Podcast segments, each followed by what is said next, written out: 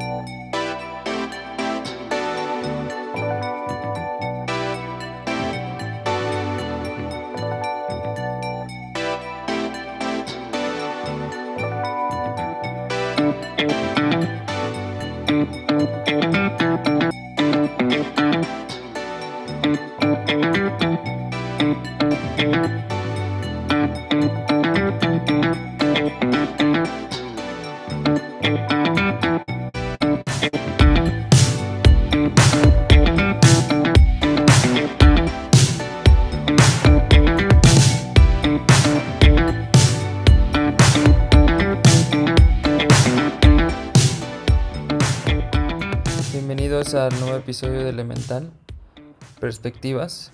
Hemos cambiado el nombre para poder incluir más ideas eh, con el mismo objetivo de incrementar nuestro entendimiento del mundo y poder lidiar más con, con él y con la realidad de cada uno de nosotros a través de, de aprender un poco de los demás. En este episodio nos acompaña Natalia Rodríguez, y después de una pequeña introducción sobre ella, nos adentramos al mundo de la escritura y el lenguaje, tocando temas como la necesidad de escribir para entendernos, la personificación de los productos digitales, la definición de nuestra personalidad por nuestro vocabulario, la utilidad del microcopy, la naturaleza y utilidad del silencio en la comunicación, la flexibilidad de nuestro lenguaje y de todo lo que une a estos temas tan interesantes. Les invitamos a quedarse, escuchar, cuestionar y compartir este episodio con sus personas favoritas. Sin más, aquí la conversación. bienvenida Natalia a Conversaciones Cruciales sobre Diseño de Elemental. Eh, te agradezco mucho de haber aceptado mi invitación. Y pues si quieres podemos comenzar que nos platiques un poquito sobre ti, eh, qué haces, cómo te llamas y más detalles. Va. Muchas gracias a ti por invitarme. ¿Cómo me llamo? Me llamo Natalia Marisol Rodríguez Luna. Solo que tengo un tremendo dilema con mi nombre porque cuando empecé a escribir, empecé escribiendo poesía y mi mentora me dijo que desde ese día en adelante yo me iba a llamar Natalia Luna y que con ese nombre iba a publicar los libros que escribiera y los poemas que publicara. Y entonces me empecé a llamar siempre Natalia Luna, Natalia Luna. Entonces Natalia Luna se volvió como esta parte artística. Y de pronto, hace poco me di cuenta de que ya no me identifico tanto con eso porque es algo que ya no hago de la misma forma. Y pensé que necesitaba otro nombre para, eh, digamos, presentarme al mundo como UX Writer, Content Strategist. Y ahora estoy usando mi primer apellido y entonces estoy siendo Nat Rodríguez, eh, porque me parece como un nombre mucho más acorde a lo que, a lo que soy ahora y ahora me identifico más con eso. Entonces, eh, si me preguntas cómo me llamo en este podcast, me llamo Nat Rodríguez. ¿Y qué hago? Soy Content Strategist Experience en Frog y es un título bien polémico porque eh, antes era UX Writer. Yo cuando entré al estudio, eh, mi puesto era Lead UX Writer, cuando era 23 Design. Y de pronto un día Lula me dice, oye, ¿sabes qué? Este, tenemos que cambiar el nombre, el puesto, ya te pusimos en la página que eres Content Strategist. Y a mí me hizo muchísimo ruido porque eh, Content Strategist es algo que suena mucho más ligado a um, Content Manager, a copywriter, como otras cosas que no tienen tanto que ver con lo que yo hago. Y entonces nos propusimos hacer como una especie de benchmark de, los, de las vacantes que había en ese momento en el mercado internacional, porque algo que me decía era, bueno, aquí está súper bien, ¿no? Como UX Writer, pero ¿qué vas a hacer cuando quieras trabajar en Estados Unidos? ¿Qué vas a hacer cuando quieras trabajar en Europa? ¿Qué vas a hacer cuando quieras trabajar en una empresa más grande? ¿Te sirve ese puesto? ¿Tienes que cambiar el nombre de tu puesto? Y entonces nos pusimos a investigar. Y resulta que el Content Strategist es alguien que sí, si bien hace labores de UX Writer, también puede hacer cosas más de negociación, más de estrategia, más como ver en general la, estrategia del contenido del producto. Y como que hacía falta ahí un término que dijera que me dedico a hacer más productos digitales, entonces terminó siendo Content Strategist Experience. Y bueno, así, así a grandes rasgos, así me llamo y eso hago. Oye, ¿qué, qué, ¿cómo llegaste a, a, este, a esta área del conocimiento y de la práctica de diseño? ¿Qué, ¿Qué estudiaste y cómo llegaste hasta acá?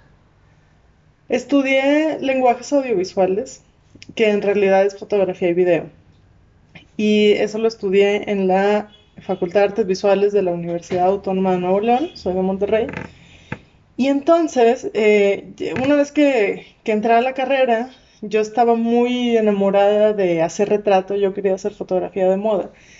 Y cuando entré a la carrera, poco a poco, como que me fui desencantando de lo que en realidad significaba la carrera. No el arte de la fotografía en sí, sino de la carrera. Como que me di cuenta de que era caro tener equipo fotográfico, que tenías que hacer muchísimos sacrificios, que probablemente para vivir de eso iba a necesitar muchos años. Y la ventaja que tenía era que yo escribía. Como te contaba, yo escribo desde que tenía 11 años y empecé a escribir poesía. Y a los 15 años gané mi primer premio de poesía y entonces ahí todo se fue dando, vinieron las publicaciones, a los 19 años me publicaron un libro y entonces a los 20 años que yo termino la carrera, eh, empecé a trabajar en una casa productora, como era como una agencia y yo editaba video. Entonces ah, empecé a hacer eso, editaba video, editar video es aburridísimo, a mí no me gusta, no fue algo que, que encontré atractivo. Y entonces, eh, un día un compañero me recomendó una revista. Me dijo, oye, es que esta revista digital está súper padre, que esta página, que sacas en unas fotos padrísimas, seguramente te va a gustar mucho. Y era una revista que estaba muy enfocada en moda. Y entonces, cuando la leí, efectivamente las fotos estaban padrísimas, y los textos estaban muy mal escritos, los artículos. Y entonces, eh, ¿y a qué me refiero con mal escritos? Mal contados, errores de ortografía, errores gramaticales, como que un montón de typos y cosas así que no iban. Y entonces yo les escribí, no esperaba nada en realidad, o sea, no esperaba ni que me contestaran. Y les escribí y les dije, oye, pues es que veo que tu revista está súper padre, pero no, este, no está bien escritos los textos. Yo te podría corregir los textos si tú quieres. Y ahí empezó. Ese era 2010. era justo, eh, no era principios de 2011, principios de 2010. De hecho, sí, 2010. Y entonces me dijeron, sí, está bien, va, este, pues qué onda, te contratamos medio tiempo. Estuve medio tiempo editando video, medio tiempo corrigiendo. Eventualmente me voy de tiempo completo a la revista y todo lo que publicábamos era para la revista en línea y una cosa que estaba muy, muy padre en mi trabajo era que me mandaban a hacer entrevistas a diseñadores, artistas locales, eh, me mandaban exposiciones de museos para cubrirlas, me ponían a entrevistar gente de todo el mundo, entonces era como muy divertido, era un trabajo súper divertido, yo escribía todo lo que publicábamos en la revista y eventualmente la revista se mudó para acá, para la Ciudad de México, y me dicen, oye, ¿qué onda? ¿Te quieres venir para acá? Este, pues digo, sigue siendo freelancer, te, eh, aunque ya trabajaba de tiempo completo para ellos, nunca fui como parte del staff como tal. Y me dijeron, pues si quieres vente, ¿no? O sea, te seguimos pagando el sueldo, estaría muy chido, aquí hay un montón de museos, hay más cosas, ellos están Monterrey antes. Y ya, va, me vine para acá, me vengo para acá a trabajar con ellos, tenía como un año y cacho aquí, y un día me dicen, ¿sabes qué? Ya la revista ya no nos, ya no nos da, o sea, ya no genera ganancias, la vamos a, a terminar. Y entonces me quedo sin ese trabajo. A la par yo había estado trabajando a distancia para Demand Media Studios, que en ese momento hacía ihau.com, ihauenespañol.com, y eran puros tutoriales. Y eso fue muy, muy crucial, yo siento, en la carrera que desarrollé después, porque los tutoriales, o sea, yo corregía, porque nada me tocaba corregir, las traducciones al español de al menos 75 tutoriales al día. Entonces yo sabía, lo hice por tres años, sabía todo, sabía cómo hacer todo en Minecraft, sabía, este, no sé, cómo cambiar una sección de una tubería, sabía así cualquier cosa del tutorial que se me atravesara, lo corregía. Y entonces me di cuenta de lo importante que era guiar a las personas, como que empecé a distinguir un tipo de contenido, que era este contenido de blog y atractivo y como más vendedor, a empezar como a explorar la experiencia del usuario, aunque en ese momento yo no lo veía así. Y entonces, como que cuidaba mucho que las instrucciones fueran muy claras, que se explicaran completamente, que en realidad la persona que los leyera pudiera lograr lo que el autor estaba eh, proponiendo que lograra. Y entonces eh, ese trabajo también se acabó eventualmente pero cuando terminé esos dos trabajos me di cuenta de que podía hacer muchas cosas, de que no dependía de las becas, ni de los concursos, ni de publicar más libros de poesía para vivir. Y entonces dije, claro, yo puedo vivir de escribir, yo podría hacer esto y, lo quiero hacer siempre. Y ya, empecé a tocar puertas, llegué a una agencia, la agencia era de desarrollo, em, así tal cual de, de, desarrolladores que hacían sitios y de repente una que otra aplicación y plataformas y tal. Y ellos lo que decían es, eh, necesitamos alguien que escriba, que, no sabemos cómo se llama ese puesto, no sabemos exactamente cuáles habilidades tiene que tener, pero sí necesitamos alguien que nos ayude con todas las cosas que tenemos que escribir.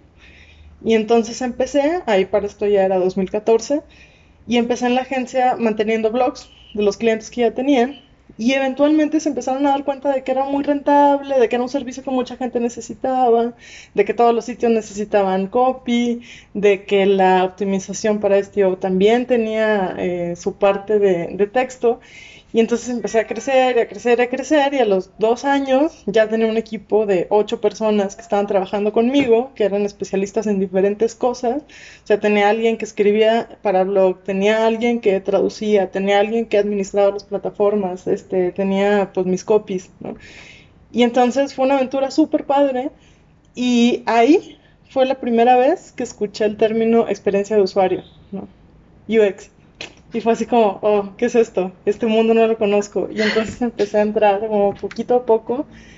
Y, y claro, yo no escribía, nunca he hecho redes sociales, por ejemplo. Es algo que se me hace súper difícil de hacer. Y, y se me hace otro tipo de trabajo.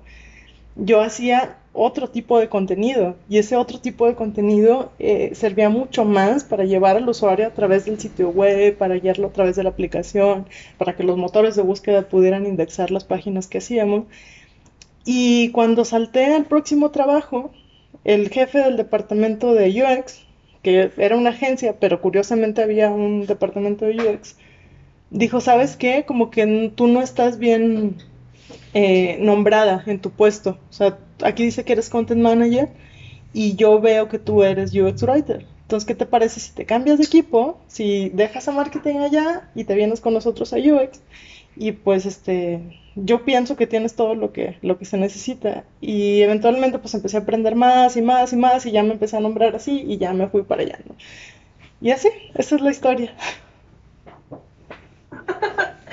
Qué padre, estaba muy, como muy poquito, o sea, de orgánica, como de que las cosas te llevaron hacia allá y no, no fue como escogiste, viste UX y dijiste, yo quiero hacer eso, sino ya lo fuiste siendo poco a poco a través de, los trabajos que tenías, ¿no? Sí, me fui enterando cómo se llamaban los puestos también.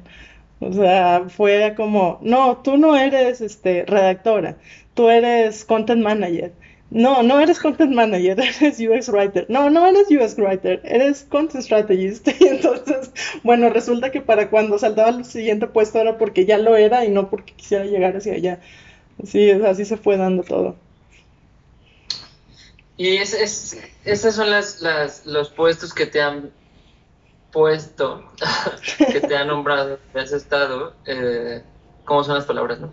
Este, ¿Y cómo tú dirías ¿qué, dirías tú que haces? En palabras muy simples, eh, que, no son, que no serían para puestos, solamente yo hago esto como, como un este eh, por ejemplo, yo soy papá. Claro. ¿Tú qué harías con palabras? Yo soy una persona que escribe y que organiza cosas. Creo que la misma práctica de escribir y de editar, porque también estudié un diplomado de corrección de estilo y algunas veces he hecho eso eh, también como parte de mis trabajos. Y creo que la misma práctica me lleva a, me ha llevado a ser una persona muy estructurada. Y parte de esa estructura derivó en que muchas de las tareas que desempeño desde hace tres trabajos tienen que ver con organizar la información, con escribir y con organizar la información. Pero eso se ha extendido en muchos aspectos de mi vida. O sea, empecé escribiendo poesía, todavía escribo para mí mucho, hago listas de todo, hasta lo que no te imaginas. Eh, escribo para desahogarme, escribo para conciliar, escribo para ganar dinero, eh, escribo por gusto, escribo por diversión. Me gusta transmitir lo que he descubierto en ese mundo y yo me definiría así, como una persona que escribe y que organiza. ¿Y cómo, y qué es escribir? Que no, no todos escribiríamos y por qué tu escribir sería diferente o, o al menos más útil, que a lo menos a ti te generaría dinero y a las demás personas no necesariamente escribir. ¿Cómo escribes tú diferente a todos los demás que escribimos cosas? Pues no sé en qué sería diferente de todos los demás que escriben cosas porque siento que la escritura es una experiencia muy personal para todos. Creo que la como lo que lo, por lo que yo lo siento diferente es porque muchas veces las personas escriben por necesidad, porque tienen que pasar el examen, porque les enseñan en la escuela, porque tienen que eh, escribir su currículum por mil razones. Yo escribo porque es porque no lo puedo evitar. O sea, para es mi modus vivendi, es simplemente es la forma en la que opero. O sea, eh, con, con mi esposo cuando tenemos algún algún asunto que arreglar, yo le escribo porque es lo que hago. Porque escribo, finalmente también escribo para persuadir y es mi forma de tomar distancia y es mi forma de reflexionar también. O sea, si yo no escribo, no, no sé bien lo que estoy pensando, como que todas las ideas están nebulosas, como que no entiendo bien el hilo de lo que está sucediendo y en cuanto lo escribo se aclara. O sea, yo me siento una persona muchísimo más inteligente escribiendo que hablando, por ejemplo, o que haciendo cualquier otra cosa, o que cocinando, o que pintando, o ya ni se diga bailar y hacer ejercicio, esas cosas no son lo mío. Pero escribiendo sí, me siento una persona completamente cuerda y organizada y articulada y coherente. Y entonces esa es mi manera de relacionarme con el mundo.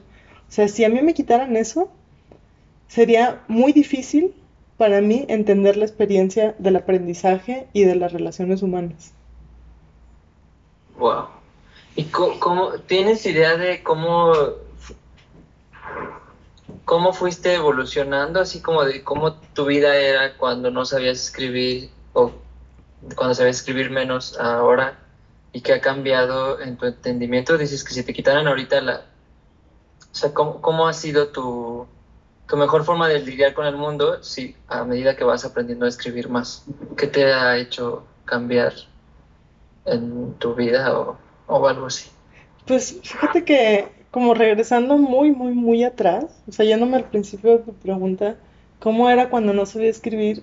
Mi mamá era cantante eh, y no, no era una cantante conocida, pero eh, sí ganó un concurso importante cuando era muy joven y como que creo, creo que a ella le pasaba así. Ella decía que siempre que, que le pasaba algo, ella tenía una canción en mente. Decía que siempre recurría a la letra de una canción. Todo lo podría explicar a través de letras de canciones. E- Esa era como su, como su manera de contar las cosas, ¿no? Como, ay, pasó esto, como la canción, ¿te acuerdas? ¿No? Y entonces empezó a cantar. Entonces, eso hizo que desde muy chiquitos, a mí y a mis hermanos, eh, pues nos cantaba mi mamá. Y entonces, antes de que supiéramos hablar, cantábamos, porque ella cantaba la mayor parte de la canción, entonces en la última palabra de la estrofa se quedaba callada y nosotros la completábamos. Antes de poder articular oraciones, siempre creo que fue como el tema de las palabras, siempre fue el lenguaje, el, y el lenguaje así, hablado y escrito, no tanto el lenguaje corporal, no tanto el lenguaje de otro tipo, sino como muchas cosas de oír, de escuchar y de analizar lo que las palabras querían decir y, qué intención tenían. Entonces mi mamá siempre cantaba y mi papá siempre explicaba las letras. O sea, siempre mi mamá le decía, ay, ¿por qué ahora, por qué dirá eso esa canción? Y mi papá siempre tenía una teoría al respecto y siempre era como el que, el que analizaba y el que escribía y entonces pues mis papás nos enseñaron a declamar, nos enseñaron oratoria, nos como que nos tuvieron muy en contacto con esas cosas. Y yo me acuerdo que yo quería escribir, yo quería escribir, yo veía las palabras en el periódico y yo dibujaba las letras así como, como, bueno, no sé qué es esto, pero es una letra y entonces, y entonces mi mamá me explicaba, me enseñaba a escribir y me decía ella que yo siempre le preguntaba, ¿esta letra cuál es? La A. Y esta otra también es una A, pero es minúscula. Y yo le decía, es que no se parecen. O sea, no entiendo, la, no entiendo por qué si las dos son la misma letra, se ven tan diferentes. Y aparte cuando yo empecé a escribir, empecé a escribir las letras de abajo hacia arriba. O sea, la S la hacía, la empezaba desde abajo y la terminaba arriba. Y mi mamá me decía, no, las letras empiezan desde arriba. Y entonces mi papá me enseñaba trazo. Mi papá eh, mucho tiempo de su vida fue rotulista, diseñador gráfico. Entonces me agarraba la mano y me enseñaba y me decía, no, mira, el trazo empieza aquí, arriba y termina abajo. Y hace poquito le pregunté a mi papá por qué me habían corregido esas cosas si no eran importantes. Y me dijo, es que sí son importantes. Donde tú empiezas una letra, afecta todo el trazo de tu caligrafía. No te van a quedar del mismo tamaño si tú las empiezas desde abajo que si las empiezas desde arriba, porque empezando desde arriba ya sabes dónde termina el renglón y de otra manera no. Sería muy difícil de leer si tú escribieras de otra forma.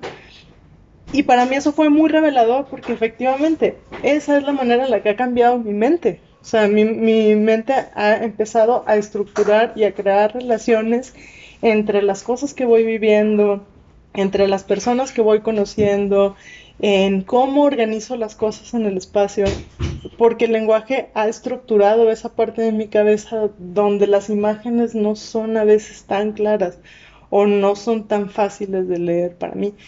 Y, eso también viene a derivar en la organización. O sea, si, si me preguntas cómo, cómo me ha cambiado completamente, es mi vida. O sea, a, por, e, a, perdón, a raíz del, de ganar premios, a raíz de leer en público, a, a raíz de, de, haber publicado un libro, me han pasado muchas cosas, obviamente, ¿no? Me han invitado a encuentros, eh, he conocido mucha gente muy interesante, he llegado hasta aquí, sigo viviendo en esta ciudad que aparte me encanta. Y todo eso no, si tú le quitas a Natalia eh, la habilidad de escribir desde el principio, mi vida sería completamente distinta. Completamente distinta. O sea, no, no habría nada parecido, pero nada.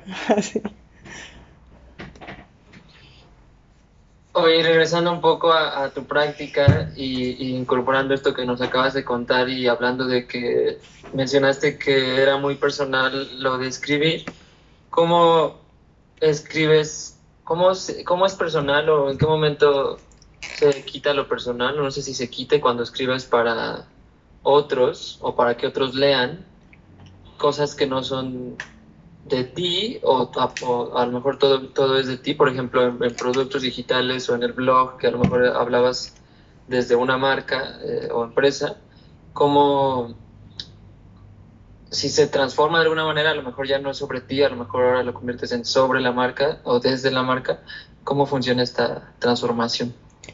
Fíjate que eso, eh, obviamente al principio yo no lo tenía dominado porque yo escribía muy creativamente, ¿no? Entonces, obviamente todo lo que, lo que escribes, cuando escribes de esa forma, pues tiene que ver contigo directamente, está relacionado contigo. Y entonces se vuelve como, como algo muy, muy íntimo y muy difícil de compartir también.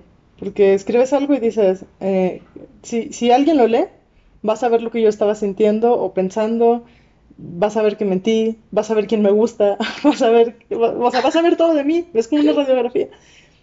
Y cuando empecé a escribir para la revista, que fue justo el, primer acercamiento que tuve con, con el hecho de la, con la escritura no personal, por así decirlo, encontré algo muy eh, relajante en esa escritura, porque ya no era yo, ya me podía desprender de mí, y ya podía escribir en nombre de la revista, que tenía cierto lenguaje, cierto estilo, ciertas maneras de decir las cosas, las cosas que decía y las cosas que leían o decir también eran importantes. Y además escribía de temas que hasta el momento pues eran totalmente ajenos para mí. O sea, escribía sobre música que de otra manera nunca hubiera escuchado, sobre artistas que pues no hubiera conocido si no hubiera sido a través de ellos. Y hablar con la voz de ellos, o con la voz de, del que era mi jefe, que aparte es un estilista de, de celebridades, entonces eh, el, pues el tono era muy distinto al mío. Me imaginaba que yo era él escribiendo eso. Y entonces era un, qué padre, la idea no es mía, la idea pasa a través de mí. O sea, es como si yo estuviera nada más recibiendo el mensaje y transcribiéndolo, como si tenía que hacer el ejercicio de como si me estuviera dictando Aunque no lo estaba haciendo y aunque no estaba en realidad participando en el proceso, para mí era así, era cómo lo diría él, cómo lo diría yo, y bueno, voy a escribir esto. Y así se empezó a formar esa práctica de no, no ponerme a mí en medio de la escritura, porque hablaba de cosas que a mí no me habían pasado, porque hablaba como yo no hablaba en realidad. Y, y así empezó a ser. Entonces, no es, no es una escritura personal la que hago ahora, mucho menos, porque ahora, si antes todavía podía ser la voz de una persona, ahora es la voz de un producto digital. ¿Qué es lo importante? Que el producto digital hable humanamente. Y para que un producto digital hable humanamente, tiene que haber personas detrás. Eh, no solo como yo, no solo perfiles como el mío, sino está la personalidad del cliente, está la personalidad de, de las personas que van a usar el producto. Hay, hay muchas entidades ahí involucradas y entonces hay que formar una personalidad humana y un tono humano, pero a partir de muchos humanos, por así decirlo. Entonces mi trabajo muchas veces y fue una duda que tuve durante mucho tiempo. ¿Cómo hago para yo escribir de otra forma, pero de una forma consistente, que no sea la mía y que tiene que cambiar de marca en marca? Porque pues no era lo mismo, obviamente, eh, escribir para un banco que escribir para un juego. Entonces, ¿cómo cambiaba y cómo lo mantenía consistente? ¿Acaso me iba a poner un personaje? me iba yo a, cada vez como a convencer de que era un personaje distinto para escribir. Y entonces, eh, investigando, di con, eh, con varios métodos para, para, lograr eso. Y una de las maneras, y que es la que más uso ahora, es simplemente documentar el vocabulario. O sea, qué palabras usas, qué palabras no quieres decir, qué mensajes no quieres enviar, cómo los sustituimos, eh, cómo les dices a las personas que usan tu producto, cómo les dices tú a tus servicios, cómo les dice la gente que los usa. Y entonces empezar a recopilar todas esas palabras lleva también a crear estructuras. ¿Cómo dices las cosas cuando felicitas al usuario? ¿Cómo le dices las cosas cuando se, se equivoca al llenar un formulario? ¿Cómo le das un mensaje de error? ¿Cómo le dices que lo que quiere hacer no es posible? Y entonces eso lleva a crear estructuras donde siempre que lo felicites por algo, la estructura debe ser y hay una fórmula gramatical. Y entonces eso se vuelve súper técnico. Sí es humano, porque las palabras que sigues eligiendo, pues son para hacer sentir a la persona, eh, digamos, comunicada y apreciada y valorada y como en este entorno muy humano, pero la estructura es muy pensada, es muy, muy planeada. Y entonces yo me puedo distanciar fácilmente y el reto también es que cuando yo entrego algo, cuando yo entrego la aplicación, el sitio, lo que sea, ese producto está vivo y ese producto tiene que ser iterado y la persona que lo itere no voy a ser yo, va a ser el cliente o el equipo del cliente, eh, alguien que quizás todavía no está en el equipo y dejar documentadas todas esas reglas y esas palabras y esas estructuras permite que sea quien sea hable de la misma forma, que es la forma en la que habla el producto. Entonces ya eh, ahí se borra cualquier yo. También siempre digo que es bien importante que un escritor de experiencia no tenga ego para eso, porque hay muchas correcciones, hay muchas, muchas vueltas al texto, nunca queda bien a la primera, siempre hay un montón de comentarios, palabras que no gustan, cuestionan bastante eh, los mensajes que le dan al usuario porque así debe de ser, porque es un trabajo colaborativo. Y uno no puede ponerse en el plan de no, es que yo lo escribí, es mío y lo tienen que respetar y es mi propuesta y no, en realidad para escribir experiencia uno tiene que desaparecer distanciarse de eso, porque es un, un ente por sí solo el texto, y dejar que evolucione, y que lo corrijan, y, y que sea, que viva, a fin de cuentas. Ahorita mencionaste que, que, que más allá de definir un- un- unas reglas, o sea, las, defines una serie de palabras que el producto utiliza para hablar. Una serie de palabras puede defi- como definir otro tipo de, de personalidad, tal vez, humana. Si tienes unas palabras, pues hablas de una forma, y si tienes de otras, hablarías de otra. Y se- o sea, eso lo percibe el- lo percibimos nosotros, las personas que, pues, y eso pasa en los humanos, dependiendo de nuestro, de nuestro vocabulario, es como nos perciben o algo así. Sí, de hecho, eh, sí nos pasa y nos pasa muchísimo más de lo que notamos. Por ejemplo, yo soy de Monterrey, ¿no? Y entonces, cuando llegué aquí me di cuenta de que no usaban las mismas palabras. O sea, no. Entonces, a veces decía una cosa y los demás me entendían otra porque, simplemente porque yo usaba unas palabras que venían de mi contexto, del mío.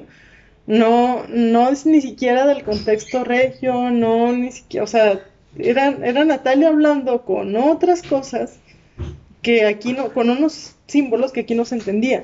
Entonces yo de repente decía, no, pues es que tengo jale. Y entonces la gente de aquí me entendía como, como algo como tengo pegue o tengo poder de convocatoria. Y yo me refería a que tenía trabajo. Entonces ellos esperaban que yo dijera, tengo chamba, ¿no? Y entonces, si digo una palabra y si digo la otra, estoy diciendo lo mismo en para mí, en mi contexto. O sea, yo puedo cambiar fácilmente. Si yo hablo con mis tíos en Monterrey, voy a cambiar mi chip y, voy a ser regia y voy a usar las palabras que ellos usan. Le voy a decir nieve al helado, le voy a decir jale al trabajo, voy a decir muchas cosas regias. Y si estoy aquí, si estoy hablando con alguien de aquí, voy a cambiar el switch para que esa comunicación sea posible. Y creo que esa es la clave. Si yo hablo con palabras que los demás no entienden, si yo hablara en ruso, aquí en México, la mayoría de las personas no me entenderían y no podría comunicarme con ellos. Pero pasa lo mismo, o sea, ese es un ejemplo muy extremo, pero uno se distingue por las cosas que va, que, que dice y por las palabras que usa. Yo tengo un amigo que a todo mundo le dice campeón, ¿no? O sea, no es como uno que, o sea, le puedes llamar de cualquier forma, puedes decir amigo, hey, tú, oye, nos puedes decir por su nombre. Hay gente que, seguramente gente que te dice David, habrá gente que te diga Dav, habrá gente que te diga Dave, ¿no? Y tiene que ver con la persona en sí, no tiene que ver contigo, tiene que ver con el contexto de la persona. De dónde viene, qué le gusta, qué ha aprendido, cómo se relaciona con las demás personas. Y entonces, claro, las palabras varían de una persona a otra. Y si tú escuchas Dave, ya vas a saber quién es. Y si escuchas campeón, vas a saber que es mi amigo el que te habla. Si escuchas David, vas a saber que soy yo. Y entonces, así es como se van construyendo los códigos. Claro que cambia, no, no nada más tiene que ver con, con el, la zona territorial, eh, con la, con la geografía, tiene que ver que, con cómo la, la persona entiende el mundo.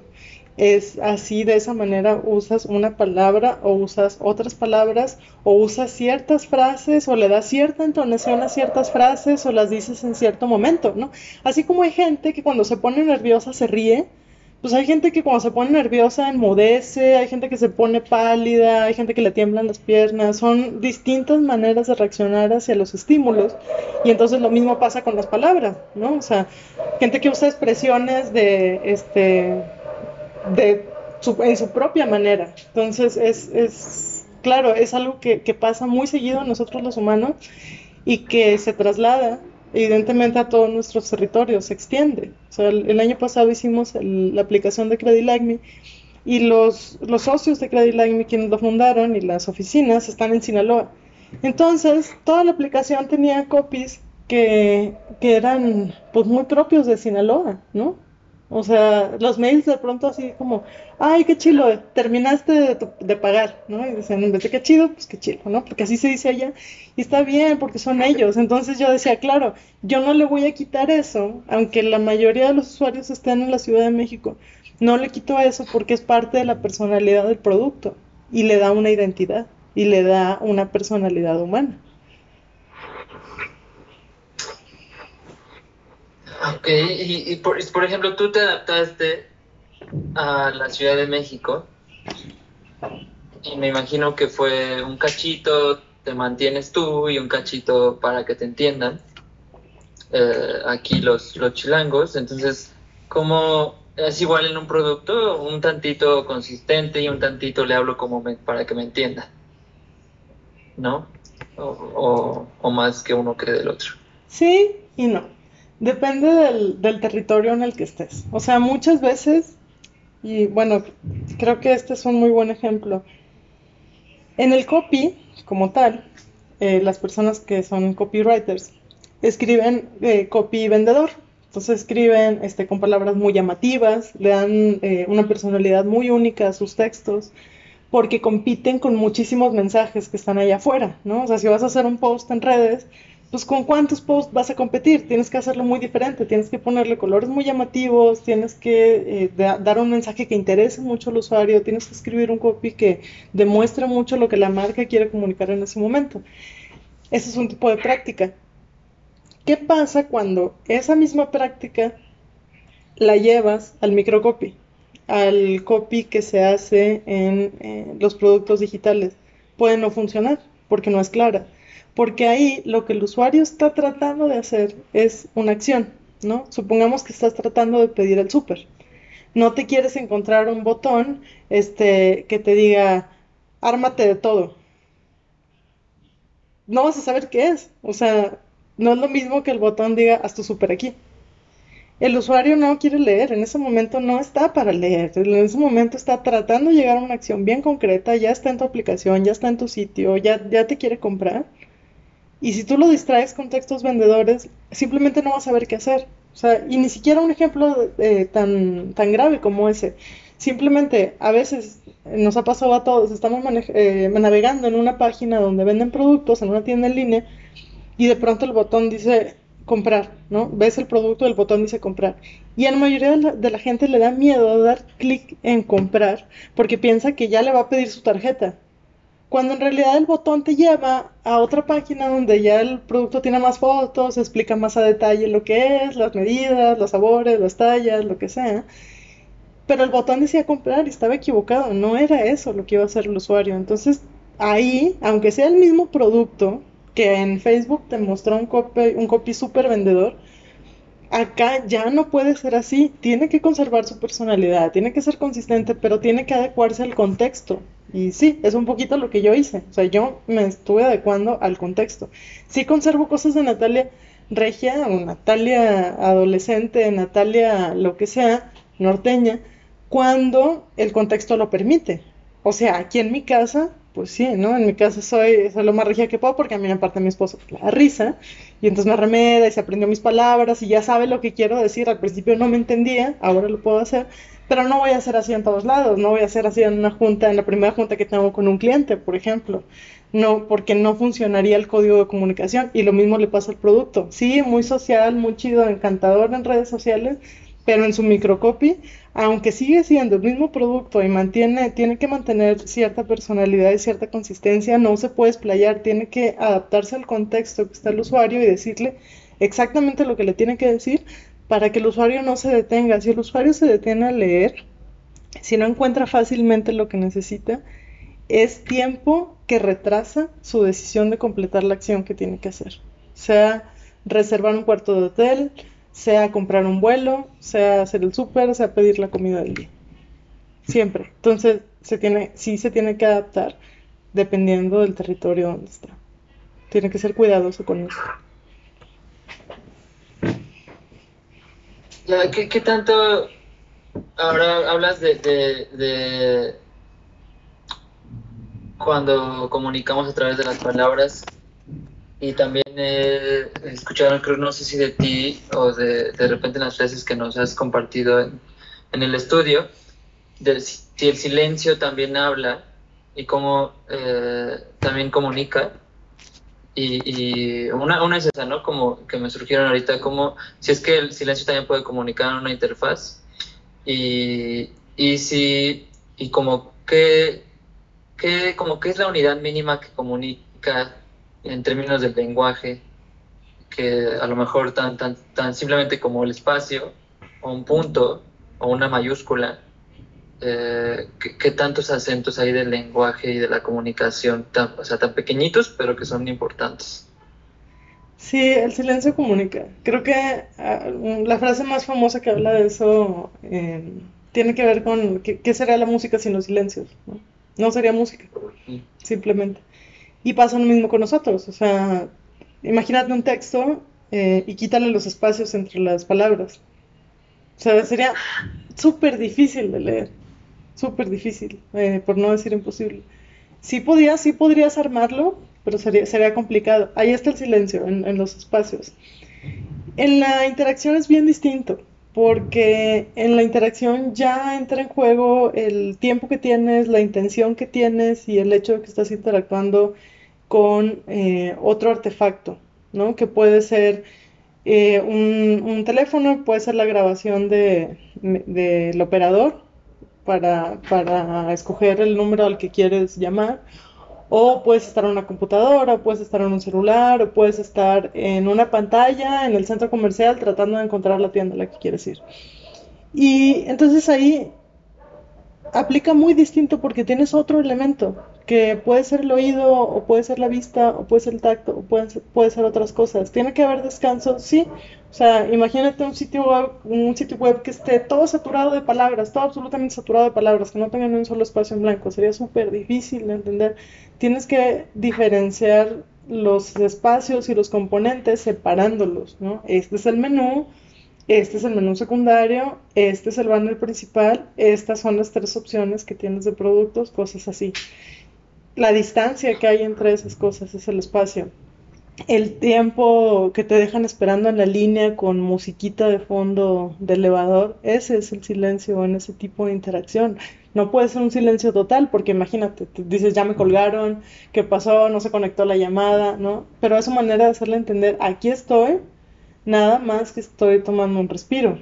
El hablar es la respiración o sea, es cuando, cuando uno puede descansar, separar ideas, ¿no? Cuando lees, eh, como te decían, como nos decían cuando niños, ¿no? Es una coma, entonces es una respiración corta y sigues. Es un punto, es una respiración un poquito más larga y sigues. Es un punto y aparte te tranquilizas y luego ya sigues. Y eso es para, para entendernos. ¿Cuál es la partícula más chiquita que comunica es, difícil saber, depende también mucho del contexto. Eh, sí pueden ser signos de puntuación, o sea, imagínate simplemente un post de Instagram con un signo de interrogación. Vas a querer saber más, vas a querer leer el caption, vas a querer saber por qué esa persona posteó eso, porque ya se transmite una intención con eso, que es una pregunta, que no es lo mismo que si posteara un signo de interrogación de apertura, que si posteara uno de cierre no comunica las mismas cosas. O sea, cuando es la apertura apenas vas a hacer la pregunta, pero cuando pones el de cierre quiere decir que ya te hiciste la pregunta. Lo que pasa es que si lo ves solo no sabes cuál pregunta es, ¿no? Por ejemplo. O sea, depende, cuando, pone, cuando ves tres puntos, también. O sea, sobre todo si están, si ves una Y y tres puntos, quieres saber qué pasa. Hay un suspenso ahí. Oye, justo Perdón, justo ahorita dijiste tres puntos. Estoy viendo el, menú contextual de aquí de Teams. Sí. ¿Esos puntos vienen de los tres puntos del texto? Sí. Ah, estaría dando cuenta. ¿eh? es como de, hay más. Hay más, ajá. Eso quieren decir los tres puntos. Hay más, aquí hay más. Y es un símbolo que se está trayendo de, pues sí, de, de los símbolos escritos se está descontextualizando porque por sí solo ya transmite algo, como el resto de los iconos que están en la barra, o sea, un icono también es un signo. Lo que pasa es que no es un signo que usa uno en la escritura normalmente, o sea, no, no, no lo usas este, cuando estás escribiendo a mano, pero es algo que comunica y que también se usa en las interfaces para, para comunicar. Esas son etiquetas icónicas, o sea, no necesitas eh, leer la palabra para saber lo que ese botón hace. Tienes una cámara, tienes un micrófono, tienes un recuadro con una flecha, tienes tres puntos, tienes una mano, un globo de diálogo, unas personitas y un, auricular. Y entonces te puedes dar una idea de lo que esas cosas hacen sin necesidad de que te expliquen. aquí, dando clic aquí podrás activar y desactivar tu cámara, ¿no? Ese es, todo eso que acabo de decir se concentra en el icono y uno dice, ah, claro. Sobre todo cuando estás familiarizado, porque como todos los lenguajes, cuando no estás familiarizado, no sabes lo que hace, ¿no? O sea, nos ha pasado a todos con una tía grande, un tío grande, así de, oye, pero aquí cómo le hago, ¿dónde me sale? No sé qué. Yo me acuerdo mucho de mi mamá que ponía las manos lejos del teclado y me decía, ¿y ahora qué hago? Porque ella sentía que si las tenía cerca, algo iba a, aplastar, que ya se iba a salir de la página y se iba a desconectar el internet, se iba a romper el computador, porque no estaba familiarizada con ese lenguaje. Entonces, uno conforme vas aprendiendo, como el aprendizaje natural de cuando eres niño, ¿no? Pues aprendes el lenguaje, lo vas aplicando, aprendes a escribirlo y entonces si eres como yo, pues aprendes a manejarlo y lo manipulas un poquito a tu favor. Hay gente que no, hay gente que solo aprendió a hablar y escribir y, y se acabó. Pero entonces creo que nosotros llegamos ya a ese punto en el que ya diseñamos lenguajes de este tipo, porque ya lo dominamos. No solo lo aprendimos, no solo interactuamos con eso, no solo lo entendemos, sino que también podemos usar sus reglas para construir otro tipo de productos y de lenguajes. Y ya y para ir cerrando y, y, cerrando, regresando a, los humanos, si, si podemos definir cómo la, la personalidad y cómo perciben los productos digitales eh, los humanos que interactúan con ellos, en qué nivel podemos nuestro lenguaje y qué tan, qué tan maleable es para, para que nosotros nos perciban diferente y si es algo que tú haces, hace rato mencionaste de que escribías, por ejemplo, para hablar con tu esposo o para resolver un conflicto. Eh, ¿qué, ¿Qué tanto importan las palabras que usamos para hablar?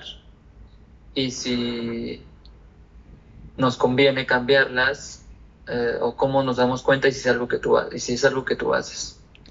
El lenguaje es súper maleable. El lenguaje es como un producto digital. Cambia todo el tiempo porque está vivo. Está vivo porque eh, los humanos somos los que lo usamos. Y entonces los humanos definimos sus reglas y va cambiando todo el tiempo.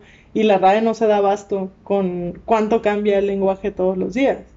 Y no digo porque, porque hayan ¿no? incluido tuitear ya como verbo en el diccionario, pues eso qué, sino que todos los días modificamos las palabras, modificamos cómo se escriben, cómo las decimos, qué entonación les damos, para qué las usamos. O sea, por ejemplo, la palabra bizarro. La palabra bizarro originalmente en español se refiere a, eh, es un eh, adjetivo calificativo de alguien que es valiente. Y nada más que en español, digo, nada más que en francés, era raro, ¿no? Entonces, cuando hacen la traducción, como es un cognato entre el francés y el español, pues dicen, ah, bizarro significa lo mismo que bizar, o como se pronuncia en francés. Y entonces uno empieza a aplicar y ya dices, ah, está bien bizarro, ¿no?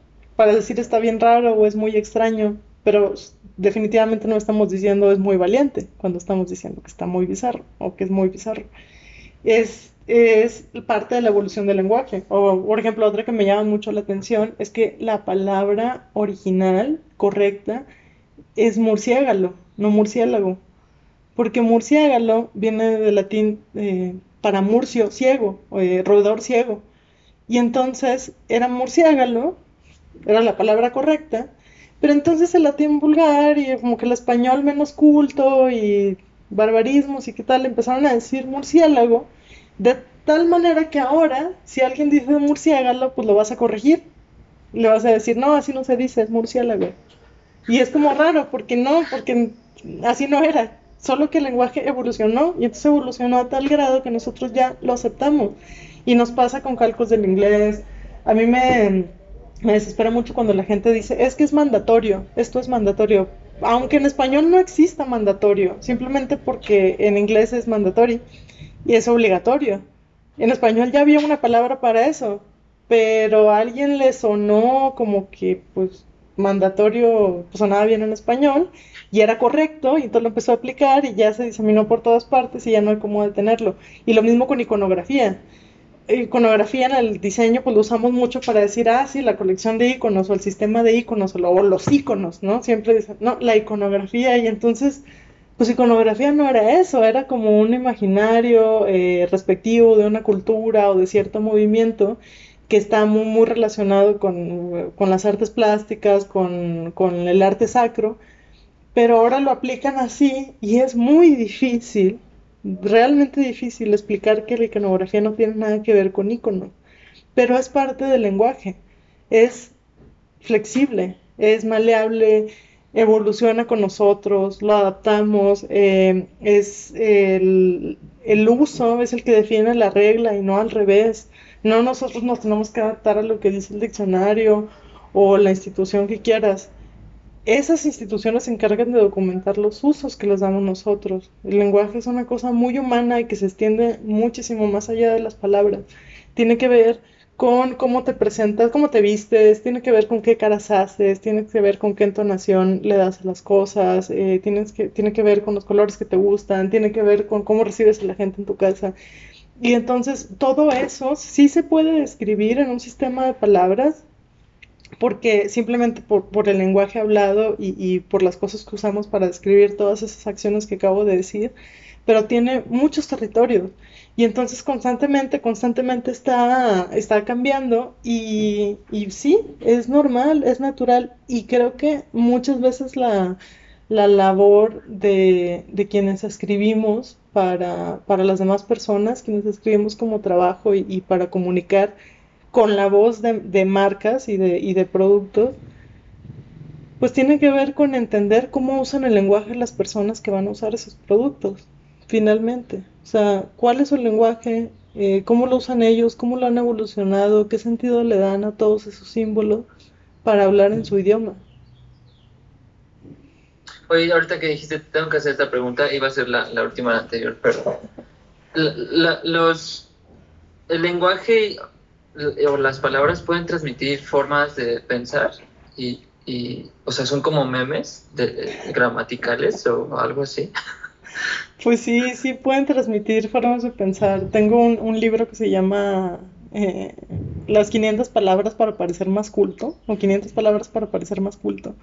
Entonces ya te imaginarás las palabras que vienen, ¿no? Así, una que me encanta es alipori, y siempre la uso, ¿no? No, es que me da como alipori, o me da alipori. Y eso, alipori es la palabra en español para pena ajena. Pero pues en México, y supongo que en todo México, no lo sé, eh, lo, conocemos mucho, ¿no? Como, ah, me da pena ajena, o más recientemente el famoso cringe. Resulta que la palabra en español, en español de España, es muy, muy bonita y es esa, ¿no? Alipori. Pero si yo la uso, inmediatamente me preguntan, ¿qué es eso? ¿Qué dijiste? Y entonces, automáticamente para la persona que lo escucha, yo ya sé algo que ella no, no sabe. Y entonces, como yo trabajo en esto, pues lo relacionan con que, ah, es que Natalia lee mucho, ¿no?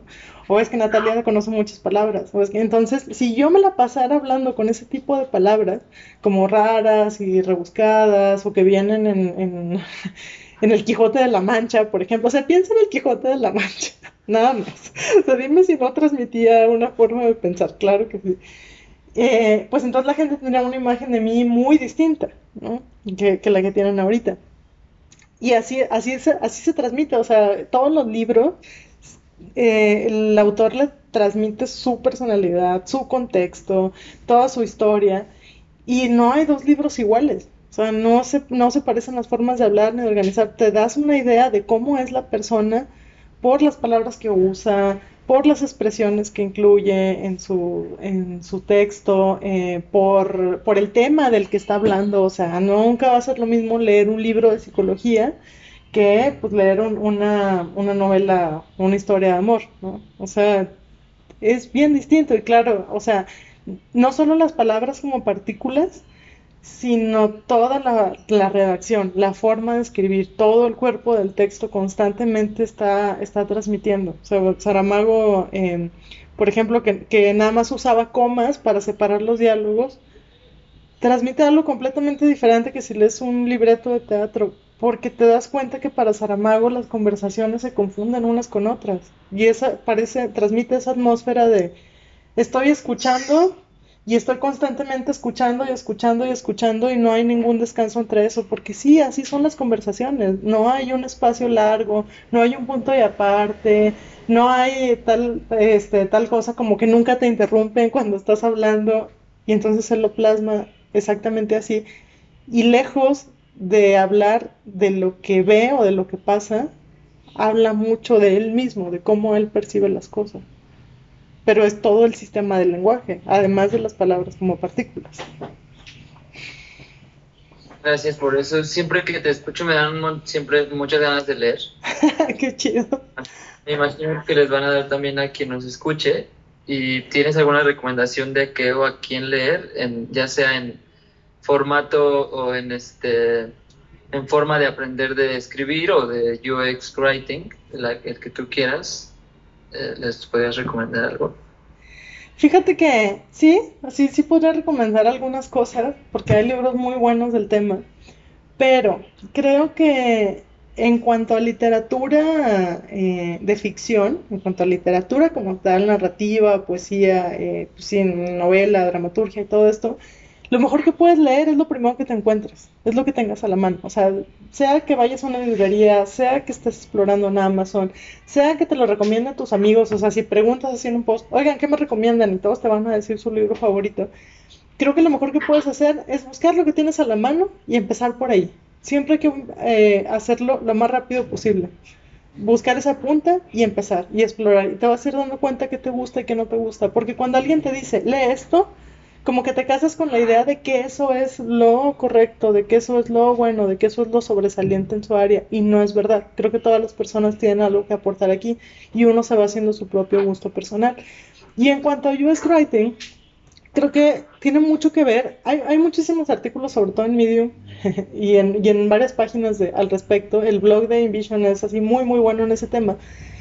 Pero creo que una de las cosas que he aprendido últimamente es que para ser muy buen UX writer tienes que aprender mucho de la psicología humana, de cómo, de cómo uno interactúa no solo con los productos digitales, sino con uno mismo, con las demás personas, con el mundo a través de sus experiencias, porque todo eso evidentemente lo traslapas a cómo interactúas con la computadora o con el celular o con lo que sea. No se puede separar. O sea, un, algo que aprendí muy, muy recientemente es que el usuario, es mejor no decirlo usuario, es mejor pensar en que es una persona completa, con todas sus fatalidades y con todas sus cualidades y con toda la carga que tiene encima, porque así es como uno va a diseñar mejor para ellos. Entonces, más bien recomendaría buscar eh, artículos, y, y, digo artículos porque es mucho más fácil consumir un artículo que un libro completo, sobre todo estos días, que hablen de eso, que hablen de psicología, que hablen de la memoria, que hablen de, de, las emociones, que hablen de cómo manejamos nuestras emociones, de cómo nos comunicamos con los demás. Y esa va a ser una muy buena, una muy muy buena punta para, para empezar. O sea, ese es mi mejor consejo. Eh, antes de decir nombres, antes de decir títulos del libro, es lo que mejor me ha funcionado a mí. Qué bueno.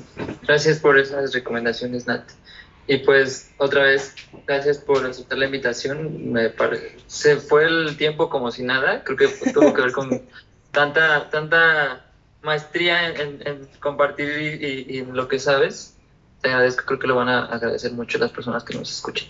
Ah, muchas gracias por invitarme. Yo encantada de hablar. Ya sabes que yo soy un perico siempre, entonces a mí me encanta. Y aparte de preguntas, algo que me apasiona. Y muchas gracias a ti por esto.